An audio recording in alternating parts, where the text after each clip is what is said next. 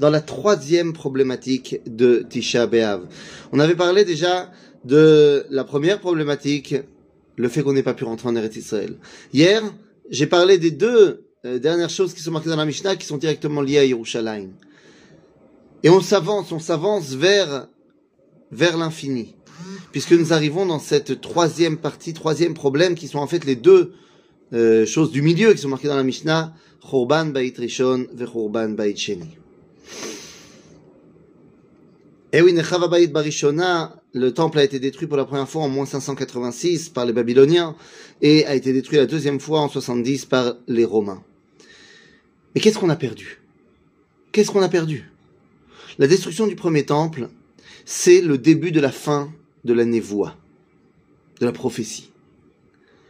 Mais qu'est-ce que ça veut dire perdre la prophétie? Perdre la prophétie, ça veut tout simplement dire perdre le lien avec le Créateur. Ah, vous allez me dire, non, on étudie la Torah, on a toujours un lien.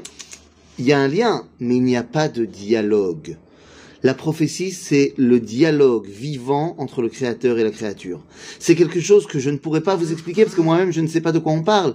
Mais c'est lorsque tu ressens, tu perçois, tu, tu, tu, tu, tu vis ton lien avec Dieu. C'est ça la prophétie. Alors évidemment, quand tu es le prophète, bien sûr, mais même quand tu n'es pas prophète, dans l'ambiance, dans, l'air, tu sens Akadosh Baruch tu, tu vis Akadosh Baruch Il y a une présence divine qui est palpable. Eh bien ça, c'est ce qu'on perd à la destruction du premier temple. La destruction du second temple, qu'est-ce qu'on perd? La Tahara. Eh oui, il n'y a qu'à regarder ce qui se passe à Jérusalem, le nombre de mikvot qu'il y a à l'époque du second temple. C'est la, c'est la notion principale. Mais qu'est-ce que c'est que la Tahara? La Tahara, c'est la vie. La Touma, c'est la mort. Lorsqu'on est en contact avec la mort, on est impur. ça peut être parce que j'ai touché un mort, ça peut être parce que j'ai touché un animal mort, ça peut être parce que j'ai eu un potentiel de vie qui n'a pas été utilisé, que ce soit à cause d'un rêve érotique qu'un homme aurait fait, il doit maintenant aller au mikvé, ou alors que ce soit parce qu'une femme a ses règles, potentiel de vie qui n'a pas été utilisé? Vous savez, la touma, c'est lorsque il y a un, une, une dimension de corporalité qui est prédominante. Et on ne laisse pas la place à la neshama.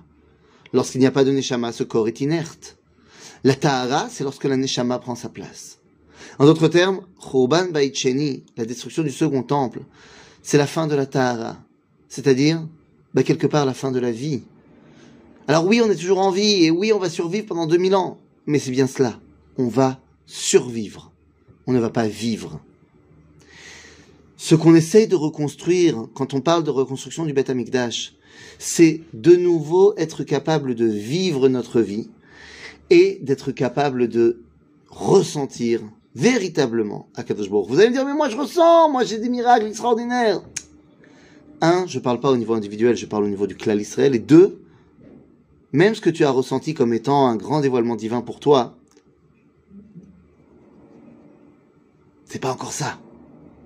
Et voilà ce à quoi on aspire. On aspire à Hod. Hod, nous dit la Gemara, c'est Bet Amigdash. Mazé, Hod. Hod, c'est la vitalité. Lorsqu'on n'a pas de Hod, lorsque Yov pense qu'il va mourir, il dit Hodin efach alay le mashrit. Hod sheli afour. Mazé Hod sheli afour. Eh bien, Hod afour, ça fait Davé. Ou alors Dava. Et c'est ce que nous dirons dans deux jours, si on ne reconstruit pas le Beth avant. Alze ayadave libenu. Notre cœur se meurt lorsqu'il nous manque le Beth Amikdash. Peut-être qu'aujourd'hui, plus que jamais, il est temps de réenseigner au peuple juif ce qui lui manque sans le Beth Amikdash. Ce qui lui manque pour réussir à faire cette unité dont on a tellement besoin. Parce que c'est quoi le Beth Amikdash? C'est quoi la présence divine? Lorsqu'elle est présente et qu'elle est palpable, eh bien, chacun ressent qu'il est indispensable, mais chacun voit que l'autre aussi est indispensable. Tel que ça a été le cas la première fois où Dieu nous a parlé. Mais Mahamad al-Sinai, Kadosh Baruch nous parle, et nous dit Onkelus, roim et tout le peuple a vu les voix, ça veut dire quoi? Ils ont vu comment la voix sortait du Sinaï et rentrait différemment dans chaque oreille de chacun des Bnei Israël en fonction de ce qu'il comprend.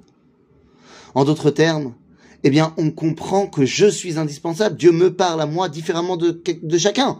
Mais je comprends que lui aussi est indispensable parce que Dieu lui parle à lui aussi de manière, de manière différente. Eh bien, le Beth Amikdash, c'est peut-être ça qui va réussir à réunir notre société israélienne, qui voit dans son combat la chose indispensable. Et c'est vrai. Mais est-ce qu'il arrive aussi à voir dans l'autre la dimension indispensable? Eh bien, c'est peut-être ça, le dernier truc qui nous manque pour pouvoir reconstruire Bet Mikdashenu, Bimera Be'amenu. Amen.